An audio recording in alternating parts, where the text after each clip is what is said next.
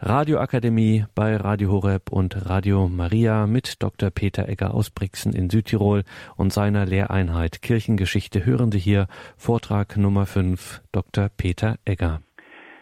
Liebe Hörerinnen und Hörer, ich darf Sie auch meinerseits sehr herzlich zu dieser heutigen Sendung begrüßen und ich bedanke mich für die freundlichen Worte der Einführung. Bevor ich mit meinen Ausführungen beginne, darf ich Sie bitten, dass wir miteinander ein Gebet sprechen, damit der Geist Gottes uns durch diese Sendung begleiten möge. Im Namen des Vaters und des Sohnes und des Heiligen Geistes. Amen. Komm, Heiliger Geist, und erfülle die Herzen deiner Gläubigen und entzünde in ihnen das Feuer deiner Liebe. Sende aus deinen Geist und alles wird neu geschaffen und du wirst das Angesicht der Erde erneuern. Dann wenden wir uns an die Mutter Gottes und bitten sie um ihr fürbittendes Gebet. Gegrüßet seist du, Maria, voll der Gnade. Der Herr ist mit dir. Du bist gebenedeit unter den Frauen, und gebenedeit ist die Frucht deines Leibes, Jesus. Heilige Maria, Mutter Gottes, bitte für uns Sünder, jetzt und in der Stunde unseres Todes. Amen dann wenden wir uns auch an die Engel und bitten sie um ihren Schutz und um ihr Geleit. Engel Gottes, unsere Beschützer, denen des höchsten Vaterliebe uns anvertraut hat, erleuchtet, beschützt, regiert und leitet uns. Amen.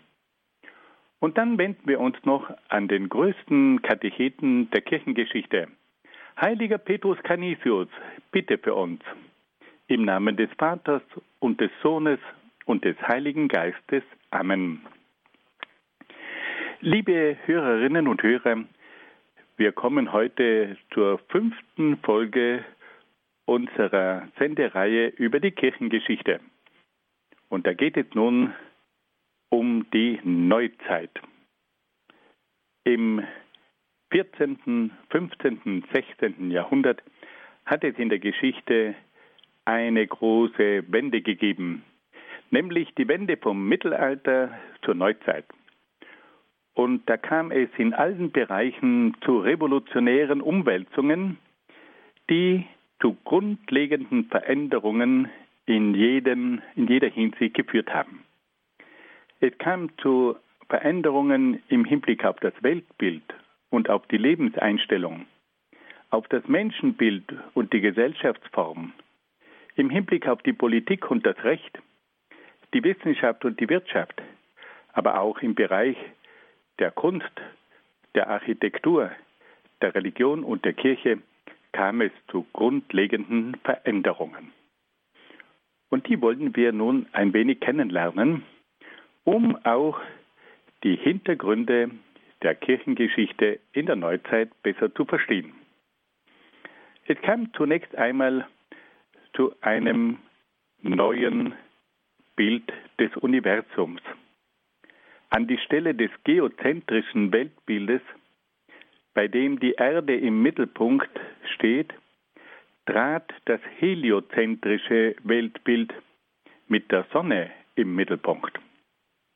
Die Erde war nun nicht mehr der statische Mittelpunkt des Weltalls, sondern ein dynamischer Himmelskörper, der sich in den Weiten des Universums bewegt. An die Stelle des Fixsternhimmels trat nun ein dynamisches Universum, das aus unendlich vielen Sonnensystemen und Galaxien bestand. In der Neuzeit kam es aber auch zur Entstehung eines neuen Weltbildes. An die Stelle des eurozentrischen Weltbildes trat das globale Weltbild. Die zahlreichen Entdeckungen von anderen Ländern und Kontinenten sprengten den europäischen Horizont und führten zu einer globalen Weltsicht. Der Kontakt zu völlig anderen Völkern und Kulturen führte zu einem zunehmenden Austausch, aber auch zur Konfrontation mit anderen Welten. Dann kam es in der Renaissance auch zu einer neuen Lebenseinstellung an die Stelle des Himmels und des Jenseits traten die Erde und das Diesseits. Der Mensch wandte sich mehr und mehr von den überirdischen Dingen ab und suchte seine Erfüllung in den irdischen Dingen. Er empfand die Welt nicht mehr als ein Jammertal, sondern als Stätte eines irdischen Glücks. Der Mensch richtete sein Leben nicht mehr nach dem Jenseits aus, sondern trachtete nach der Erfüllung seiner irdischen Wünsche. Dann kam es auch zu einem neuen Menschenbild. An die Stelle des Theozentrismus, bei dem Gott im Mittelpunkt steht, trat der Anthropozentrismus, bei dem der Mensch im Mittelpunkt steht. Der Mensch stand nun selbst im Mittelpunkt und betrachtete sich selbst als das Maß aller Dinge. Er war von einem grenzenlosen Selbstvertrauen und Optimismus erfüllt. Er wollte alle Bereiche des Lebens erforschen und beherrschen. Das neue Ideal war der universale Mensch, der alle Bereiche der Natur, des Lebens und des Lebens erforschte und beherrschte. Dann kam es auch zu einer neuen Moral. An die Stelle der übernatürlichen Moral, die auf den zehn Geboten Gottes aufbaute, trat nun die natürliche Moral, die sich an der Natur des Menschen orientierte. An die Stelle des göttlichen Rechtes trat nun das Naturrecht, dessen Maßstab die Grundbedürfnisse des Menschen sind. Auch die Macht des Staates wurde nun nicht mehr religiös begründet, sondern mit den Interessen und der Sicherheit des Staates gerechtfertigt.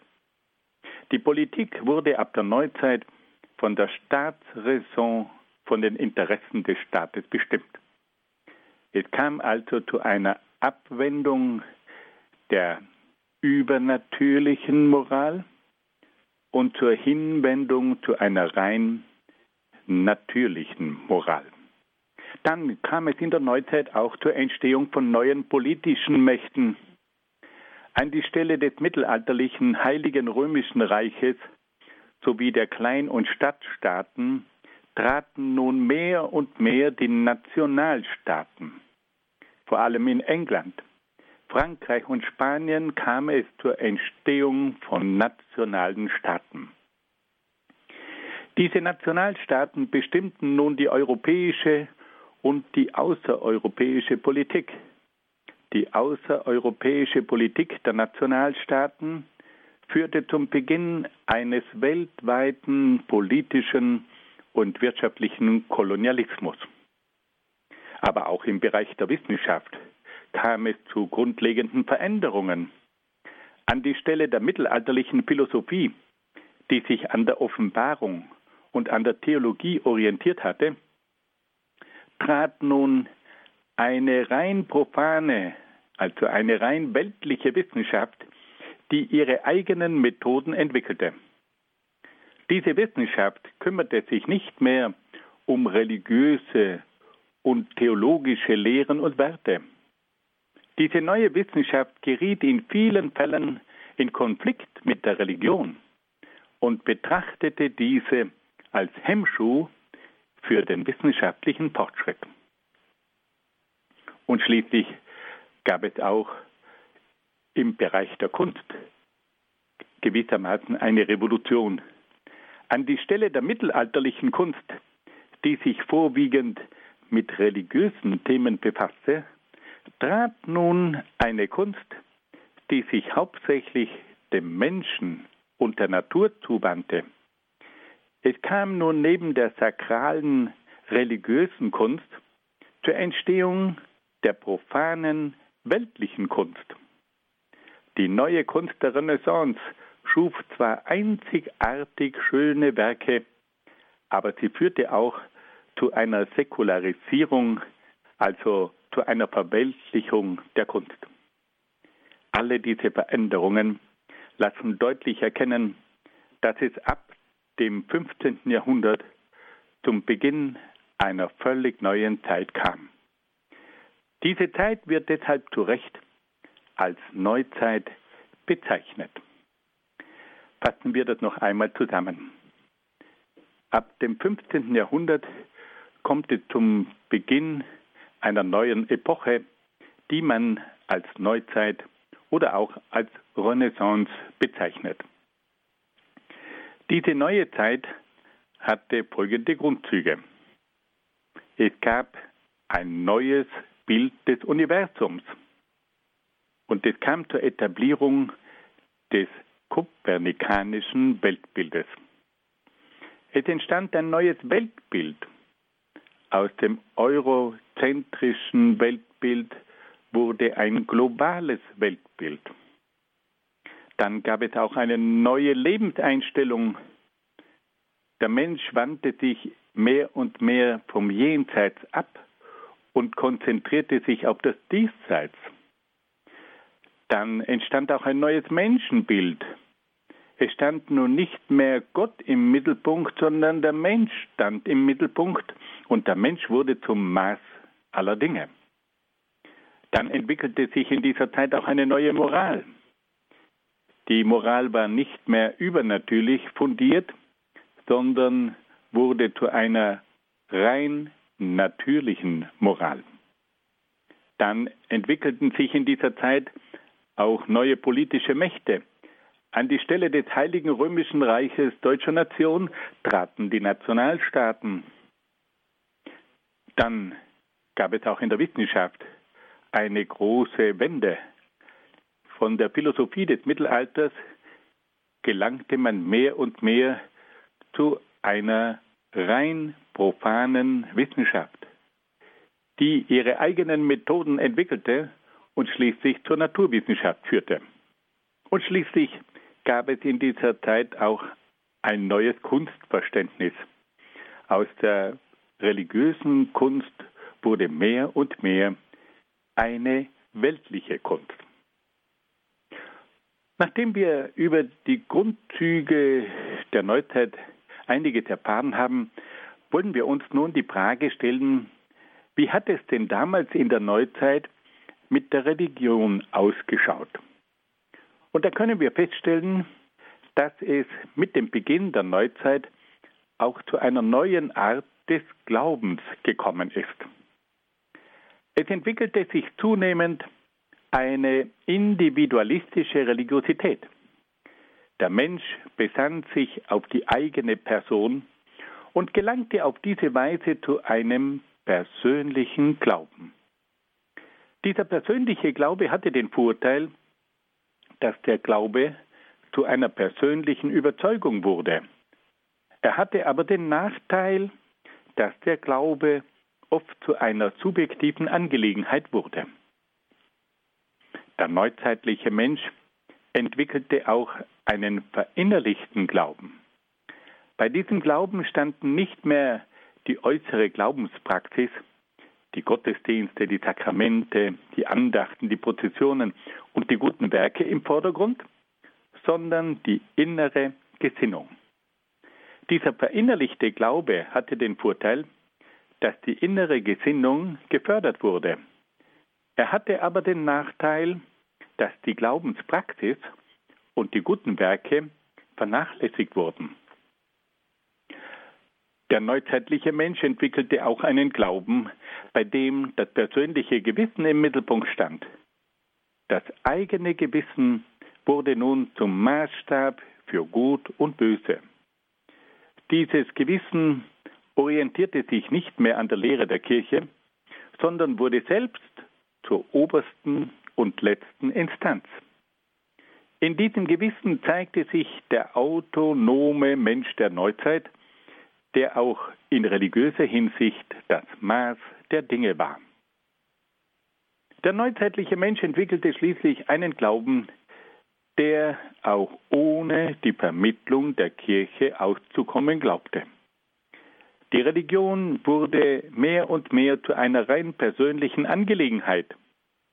Der einzelne Mensch regelte seine Sachen persönlich mit dem lieben Gott und brauchte dazu keine Priester. Ein solcher Glaube war nicht mehr an die kirchliche Praxis gebunden und war nicht mehr auf die kirchlichen Sakramente angewiesen. In dieser Religiosität der Neuzeit kündigt sich bereits der individualistische Glaube an, der die religiöse Einstellung von verschiedenen Strömungen der Neuzeit maßgeblich beeinflusst hat. Fassen wir das noch einmal ganz kurz zusammen.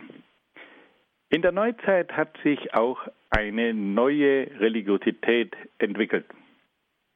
Diese neue Religiosität zeigte sich in Form einer individualistischen Religiosität.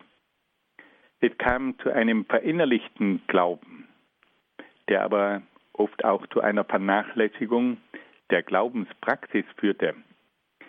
Es kam zu einer Religiosität des eigenen Gewissens, aber das Gewissen orientierte sich dadurch oft nicht mehr an der Lehre der Kirche.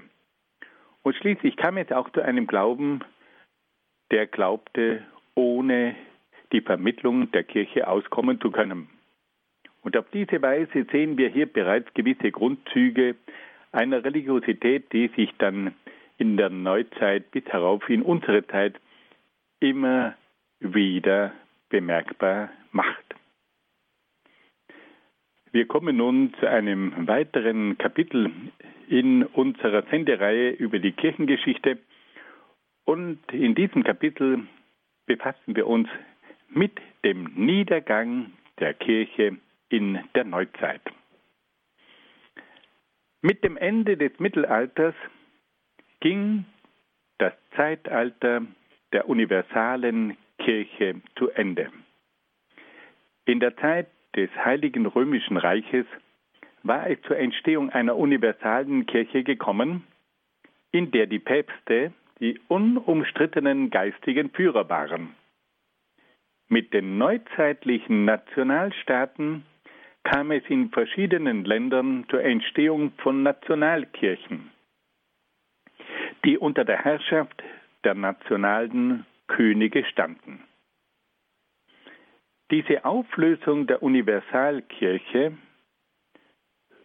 führte in den folgenden Jahrhunderten zu den protestantischen Landeskirchen und auch zu den nationalistischen Staatskirchen, die häufig in einer völligen Abhängigkeit von den nationalen Regierungen standen.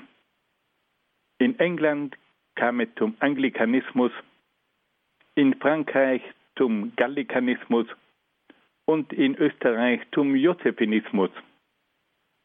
Es handelte sich dabei um nationale Kirchen, die die universale Kirche in Frage stellten.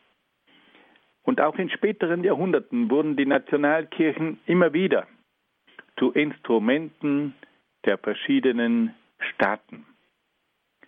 Auch in den Diktaturen des 20. Jahrhunderts, im Nationalsozialismus und im Kommunismus, können wir immer wieder feststellen, wie es in gewissen Staaten zu nationalen Kirchen gekommen ist, die die universale Kirche in Frage gestellt haben.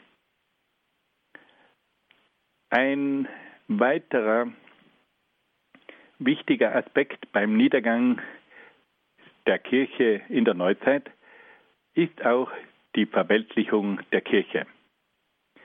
Mit dem Beginn der Renaissance kam es zu einer ungeheuren Verweltlichung der Kirche. Der päpstliche Hof verfiel zu einem Fürstenhaus der Renaissance. Päpste wie Alexander VI. Aus dem Geschlecht der Borgia, Julius II. aus dem Geschlecht der Della Rovere und die Päpste Leo X. und Clemens VII. aus dem Geschlecht der Medici waren oft mehr Fürsten und Kunstmäzene als Päpste. Mehrere Renaissance-Päpste waren große Gönner und Förderer der Kultur und der Kunst, aber sie waren zu wenig Hirten und Seelsorger. Sie schufen oft gewaltige Bauten, wie zum Beispiel den Petersdom, und förderten Künstler wie Bramante, Michelangelo und Raphael. Aber ihr persönlicher Lebenswandel war oft alles eher als heiligmäßig. Sie investierten Unsummen in ihre großartigen Projekte aber sie hatten oft zu wenig Geld für die Armen im Kirchenstaat. Mehrere Renaissance-Päpste scheuten sich auch nicht vor kriegerischen Bündnissen. Es kam auch zur Ernennung von Kardinälen und Bischöfen in der eigenen Verwandtschaft. Es wurde auch die Simonie praktiziert, bei der die kirchlichen Ämter gegen Bestechungsgelder vergeben wurden. Alle diese Dinge haben dem Ansehen der Kirche gewaltig geschadet und entscheidend zur späteren Explosion der Reformation und zur Spaltung der Christenheit beigetragen. In der Zeit der Renaissance kam es auch zu einem weitreichenden Verfall des Klerus, also des priesterlichen Standes und der Klöster. Der hohe Klerus genoss die Privilegien der oberen Gesellschaftsschichten. Der niedere Klerus war oft ohne jede theologische Bildung. In vielen Orden ging die klösterliche Disziplin verloren. Es fehlte oft an der nötigen Strenge des mönchischen Lebenswandels und an der religiösen Bildung. Viele Klöster waren zu reich und wohlhabend geworden. Mitten in diese Zeit des Verfalls kam es zum Auftreten eines gewaltigen Bußpredigers. In der Zeit der Renaissance trat in Florenz der Dominikanermönch Girolamo Savonarola auf, der in seinen Predigten gegen den verweltlichten Lebensstil wetterte. Savonarola prangerte auch die Missstände in der Kirche an, und wandte sich gegen die Kirchenleitung von Papst Alexander VI. Der asketische Mönch gewann durch seine aufrüttelnden Predigten eine große Anhängerschaft. Zu seinen Anhängern gehörten auch die berühmten Künstler Sandro Botticelli und Michelangelo Buonarroti. Viele Menschen gingen in sich und bekehrten sich. Die scharfe Kritik an den Missständen führte aber auch dazu, dass Savonarola von politischer und kirchlicher Seite verfolgt wurde. Der unangenehme Bußprediger wurde verhaftet und gefoltert. Schließlich wurde Savonarola zum Tod verurteilt und gehängt. Seine Leiche wurde auf der Piazza della Signoria in Florenz verbrannt. Fassen wir das noch einmal ganz kurz zusammen. In der Zeit der Renaissance kam es zu einem gewaltigen Niedergang der Kirche. Es kam zum Ende der universalen Kirche und zur Entstehung von Nationalkirchen.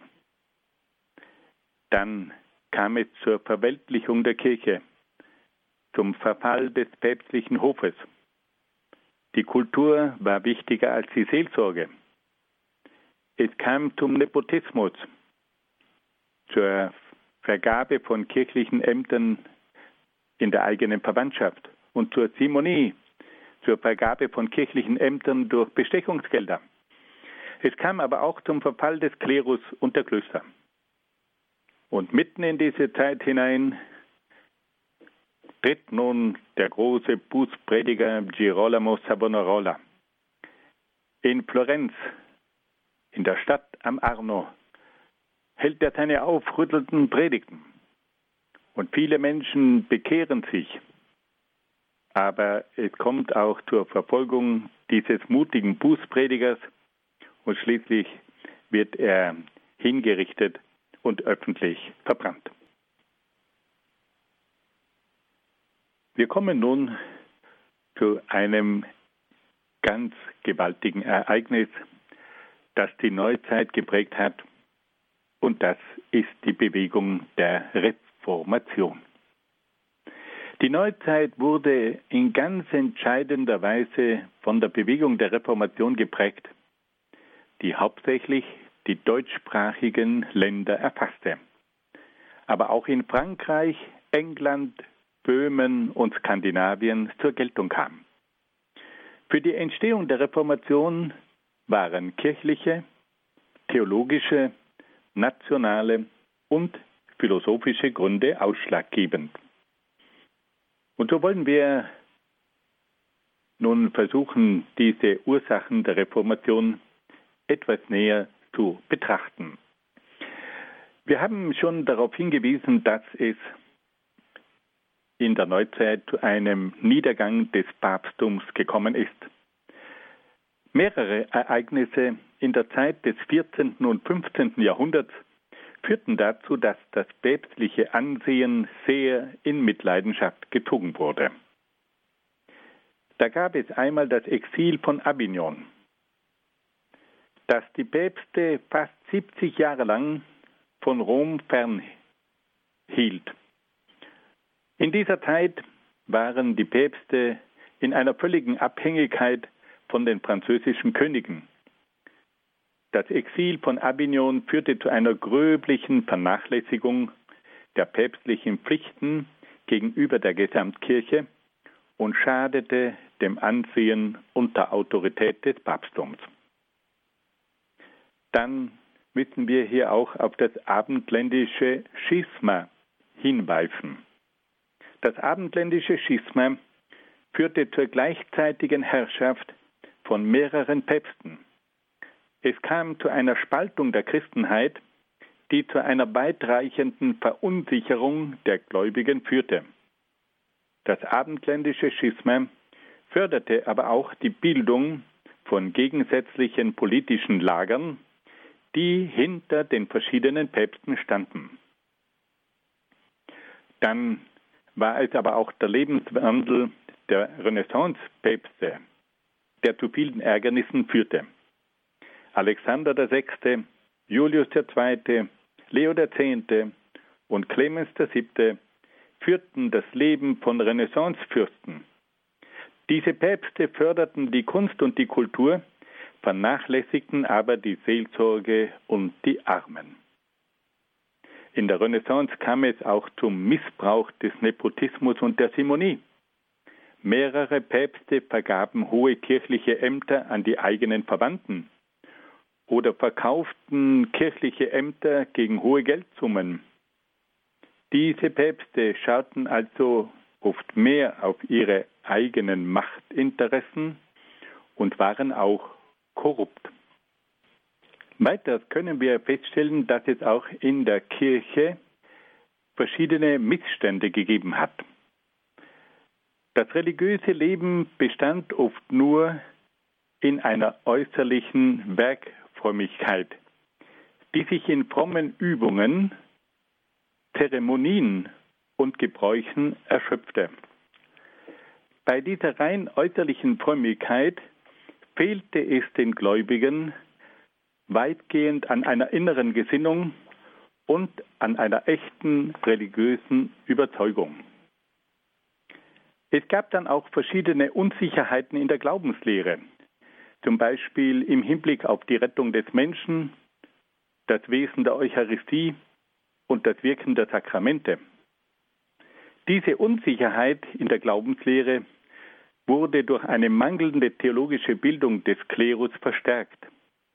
Durch die Unsicherheit im Glauben kam es auch zur Entstehung von manchen Irrlehren. Es kam dann auch zu einem spürbaren Verfall der Disziplin bei den Priestern und Mönchen. Die Privilegien des hohen Klerus und der Reichtum der Klöster führten zu einer Lockerung der kirchlichen Zucht. Der Verfall der Disziplin und der große Reichtum schadeten der Glaubwürdigkeit der Kirche und ihrer Verkündigung. Dann gab es noch einen weiteren Grund, der zum Beginn der Reformation geführt hat. Und das war die Entstehung der Nationalkirchen. In verschiedenen Ländern gab es im 15. und 16. Jahrhundert auch Bestrebungen, eigene Nationalkirchen zu errichten. Die Herrscher dieser Länder wollten eine eigene Kirche für ihre Nation, die nicht mehr der zentralen Regierung des Papstes unterstand. Solche Bestrebungen gab es vor allem in England, Frankreich und auch in Deutschland. Die Nationalstaaten hatten die Absicht, die Kirche für ihre nationale Politik zu benutzen. Die Kirche sollte aber auch den Interessen der einzelnen Monarchen dienen. In der Gründung der Nationalkirchen kam schließlich auch die Abneigung der germanischen Völker gegen die romanischen Völker zum Ausdruck. Und dann gibt es auch noch einen vierten Grund, der zum Beginn der Reformation geführt hat, und das war die Philosophie der Neuzeit. Da gab es zunächst das individualistische Verständnis der Religion. Der Humanismus und die Renaissance begünstigten ein individualistisches und anthropozentrisches Verständnis der Religion, bei der der einzelne Mensch im Mittelpunkt stand. Der Glaube wurde zunehmend zur Sache des Einzelnen. Der Einzelne trat in einen persönlichen Kontakt mit Gott und bemühte sich vor allem um sein persönliches Heil. Der einzelne Mensch wurde auch im Bereich des Glaubens zum Maß der Dinge. Das persönliche Gewissen wurde zum obersten Maßstab für die religiösen Entscheidungen des Menschen. Der Mensch orientierte sich nicht mehr an der Lehre der Kirche, sondern handelte nach seinem eigenen Gewissen. Diese individualistische Sicht der Religion führte dazu, dass die Kirche als Autorität und als Heilsinstitution zunehmend in Frage gestellt und zurückgedrängt wurde.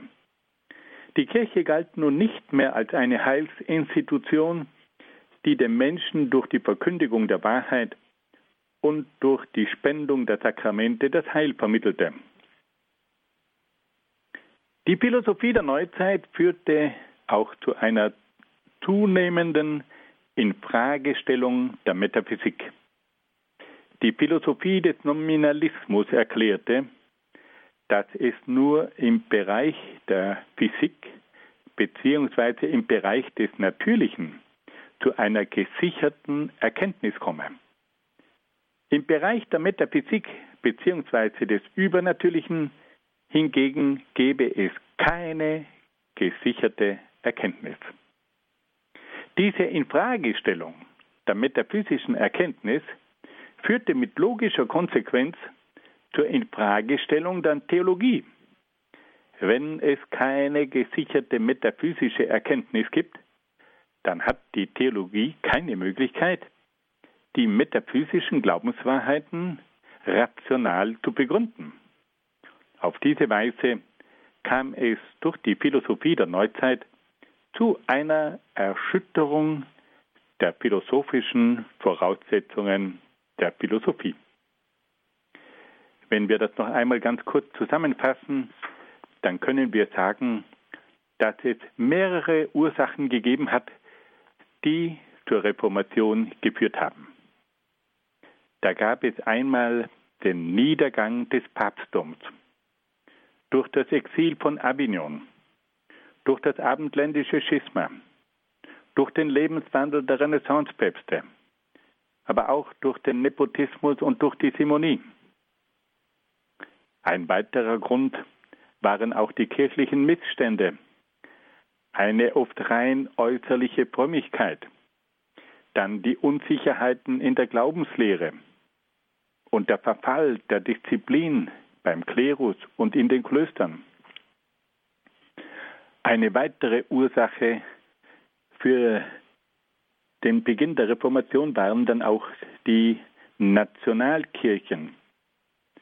Es kam in verschiedenen Ländern zur Entstehung von Nationalkirchen.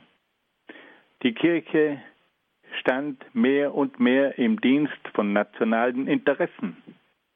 Und auf diese Art und Weise kam es schon durch diese Nationalkirchen zu einer beginnenden Ablösung dieser Kirchen von der universalen römisch-katholischen Kirche.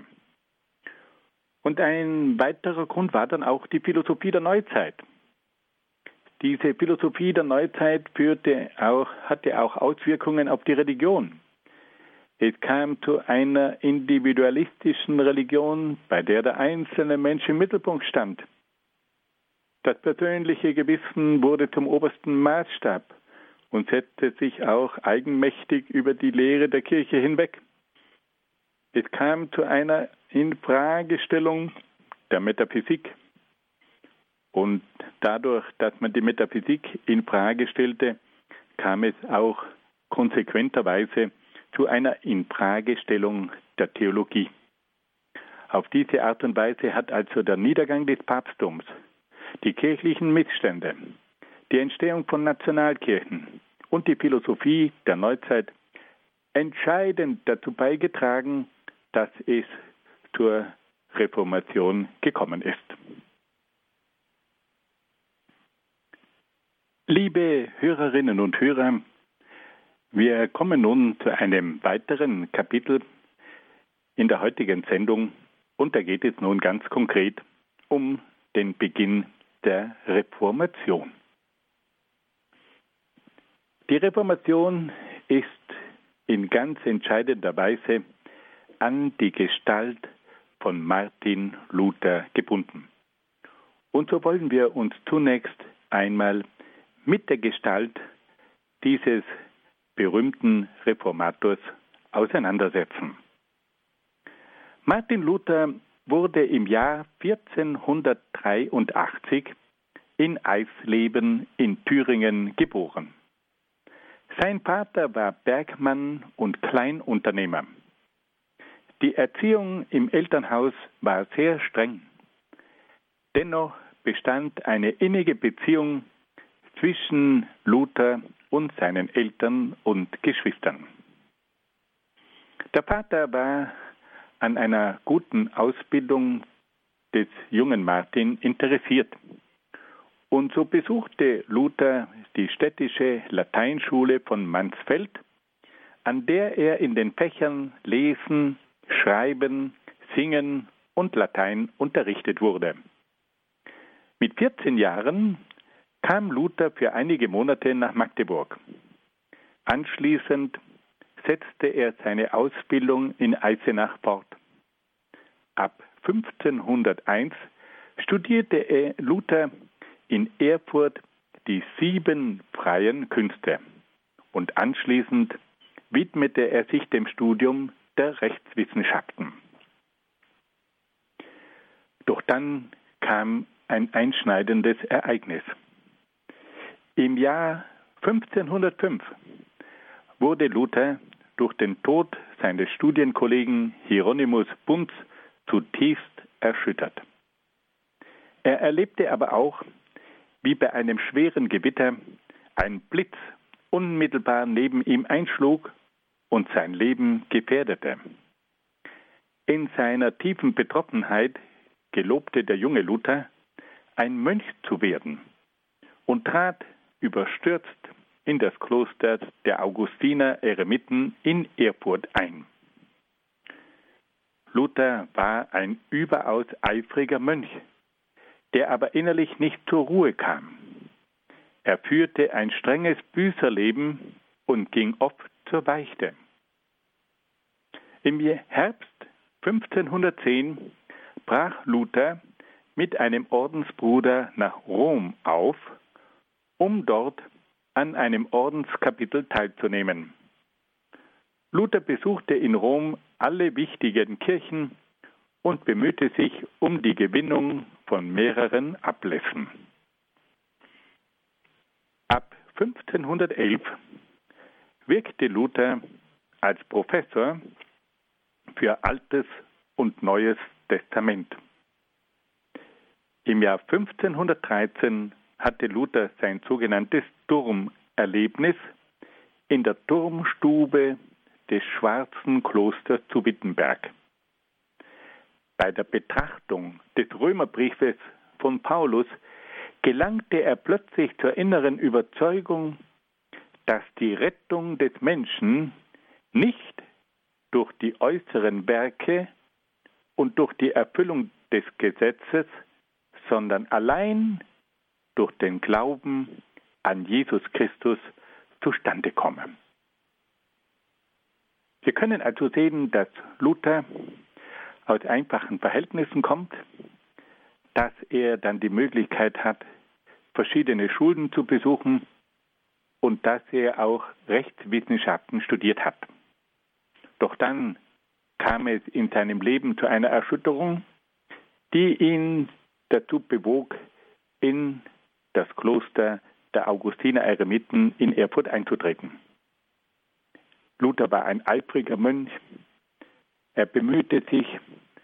Er war ein Mönch, der sich auch sehr viel abverlangt hat.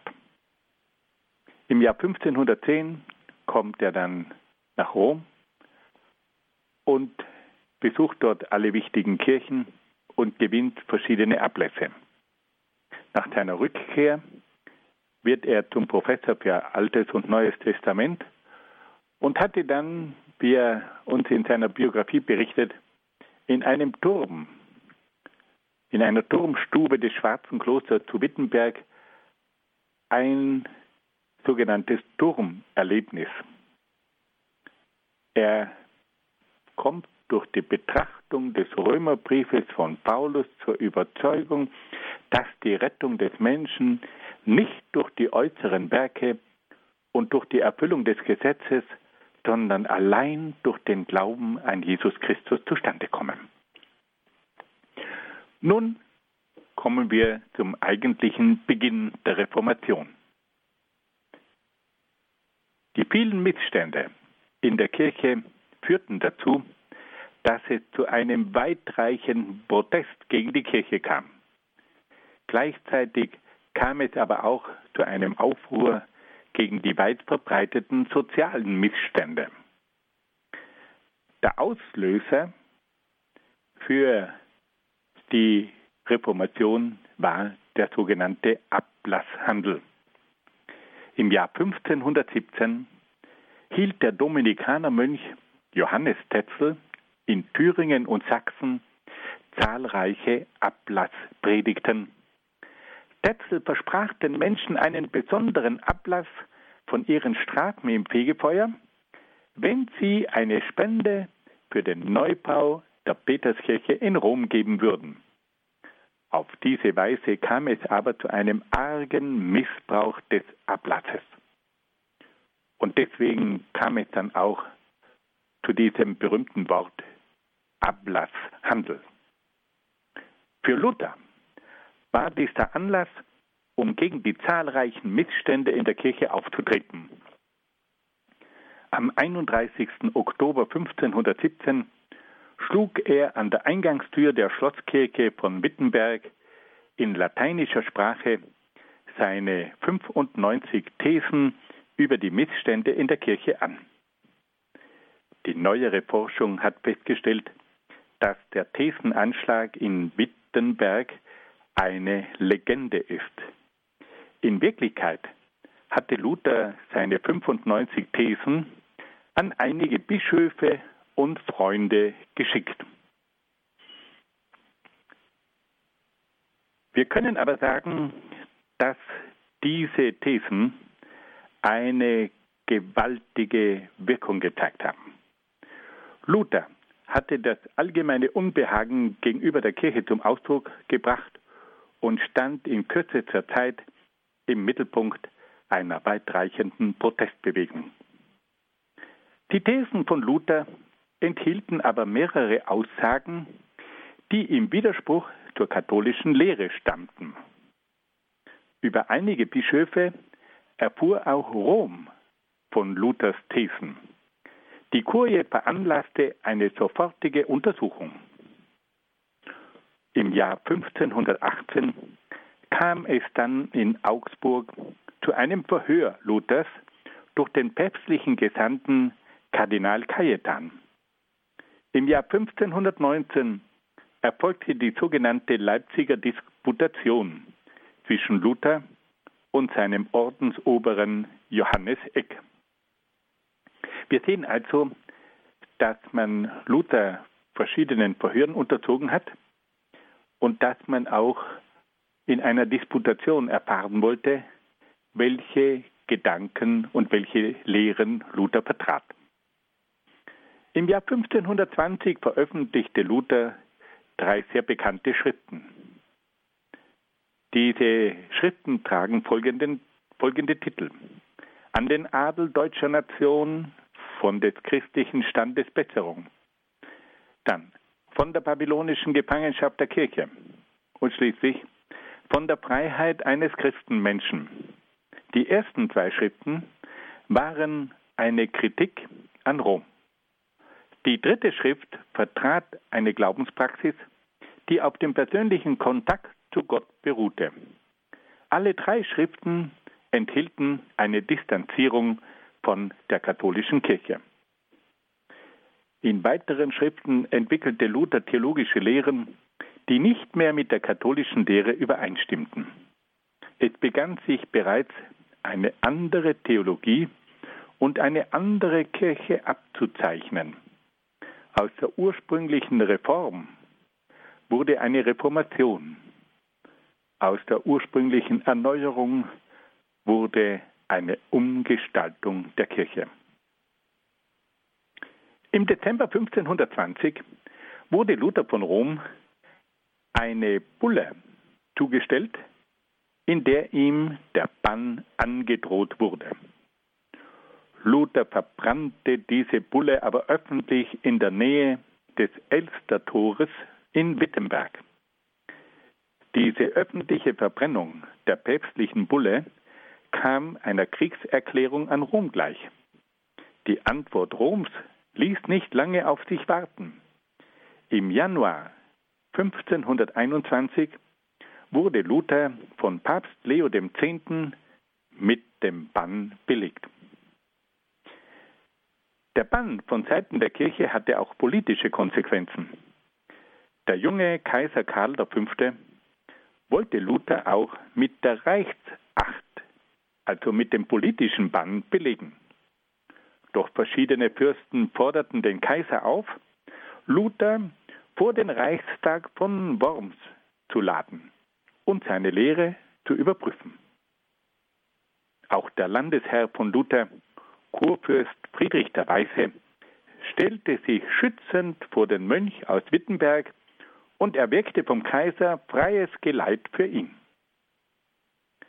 Ein freies Geleit ist eine Schutzgarantie für den Angeklagten, dass er nicht während oder nach dem Prozess verhaftet würde. Als Luther dann im April 1521 in Worms einzog, eilten viele Menschen herbei, um ihn zu sehen. Die Bevölkerung und auch Teile des Klerus jubelten Luther zu. Vor den Vertretern des Reiches wurde Luther aufgefordert, seine Lehren zu widerrufen. Luther erbat sich Bedenkzeit und hielt dann am nächsten Tag eine eindrucksvolle Rede, in der er sich auf sein Gewissen berief und erklärte, dass er seine Ansichten nur dann ändern werde, wenn man ihn durch Argumente und Schriftstellen widerlegen könne. Luther war nicht bereit, seine Thesen zu widerrufen. Einige Tage später wies Kaiser Karl V. die Lehren Luthers zurück und erklärte ihn zum Ketzer, also zum Irrlehrer. Der Kaiser verhängte über Luther und seine Anhänger die Reichsacht, die nach 21 Tagen in Kraft treten sollte. Karl V. verbot auch die Verbreitung und den Besitz der Schriften von Luther. Der Erlass des Kaisers konnte aber die Reformation nicht mehr aufhalten. Als Luther nach Wittenberg zurückkehrte, wurde er in der Nähe von Schloss Altenstein in Thüringen von einigen Rittern Friedrich des Weisen zum Schein entführt und auf die Wartburg gebracht. die Wartburg, befindet sich auf einer Anhöhe über der Stadt Eisenach in Thüringen. Dort wurde Luther für einige Monate versteckt gehalten, um ihn vor eventuellen Verfolgungen zu schützen. Auf der Wartburg trug Luther weltliche Kleider und ließ sich einen Vollbart wachsen. Er erhielt auch den Decknamen Junker Jörg. Ein Junker ist ein Angehöriger des niederen Adels und Jörg steht also für Georg. Und so lebte er unter diesem Decknamen in einer abseits gelegenen Turmstube. Während seines Aufenthalts auf der Wartburg arbeitete Luther an der Übersetzung des Neuen Testaments, die sich durch ihre kraftvolle Sprache auszeichnete. Im Jahr 1522 verließ Luther die Wartburg und kehrte nach Wittenberg zurück. Im Jahr 1524 trat er aus dem Kloster aus und legte seine Mönchskutte ab. Im Jahr darauf heiratete Luther Katharina von Bora. Seine Frau war eine ehemalige Nonne des Zisterzienserinnenstiftes Maria Thron in der Nähe von Grimma bei Leipzig. Luther hatte sechs Kinder und wohnte mit seiner Frau Katharina in einem Trakt des Augustinerklosters in Wittenberg. Nun wollen wir das noch einmal ganz kurz zusammenfassen. Wir haben also jetzt noch etwas gehört über die Gestalt von Martin Luther. Dann haben wir vom Beginn der Reformation auch vernommen, der Auslöser war der berühmte Ablasshandel durch den Prediger Tetzel. Darauf veröffentlichte Luther seine 95 Thesen über die Missstände in der Kirche. Es kam dann zu ersten Auseinandersetzungen. Luther wurde durch Kardinal Cajetan verhört. Es kam zur Leipziger Disputation. Dann wurde Luther der Bann angedroht. Luther aber verbrannte die Bannbulle, die Bulle mit der Androhung des Bannes. Und auf diese Art und Weise kam es zu einem offenen Konflikt. Luther wurde dann vor den Reichstag von Worms vorgeladen. Er sollte seine Schriften und seine Aussagen widerrufen. Luther aber weigerte sich, seine Schriften und seine Aussagen und Lehren zu widerrufen. Und darauf sprach der junge Kaiser Karl V. die Reichsacht über ihn aus. Luther kehrte dann nach Wittenberg zurück wurde aber während seiner Reise zum Schein überfallen und auf die Wartburg über Eisenach gebracht, wo er als Junker Jörg lebte. Nach einem Jahr kehrte er dann zurück nach Wittenberg. Er trat dort aus dem Kloster aus, heiratete Katharina von Bora und lebte von da an mit seiner Familie in Wittenberg. Liebe Hörerinnen und Hörer, für heute wollen wir diese Ausführungen beenden.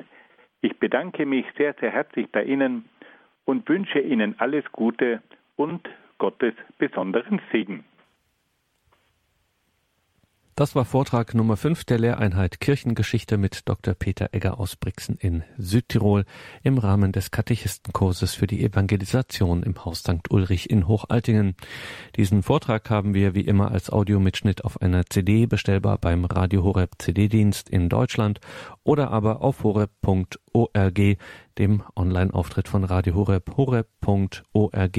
Morgen im Laufe des Tages können Sie diesen Vortrag auch in unserem Podcast- und Download-Bereich online abrufen, horeb.org.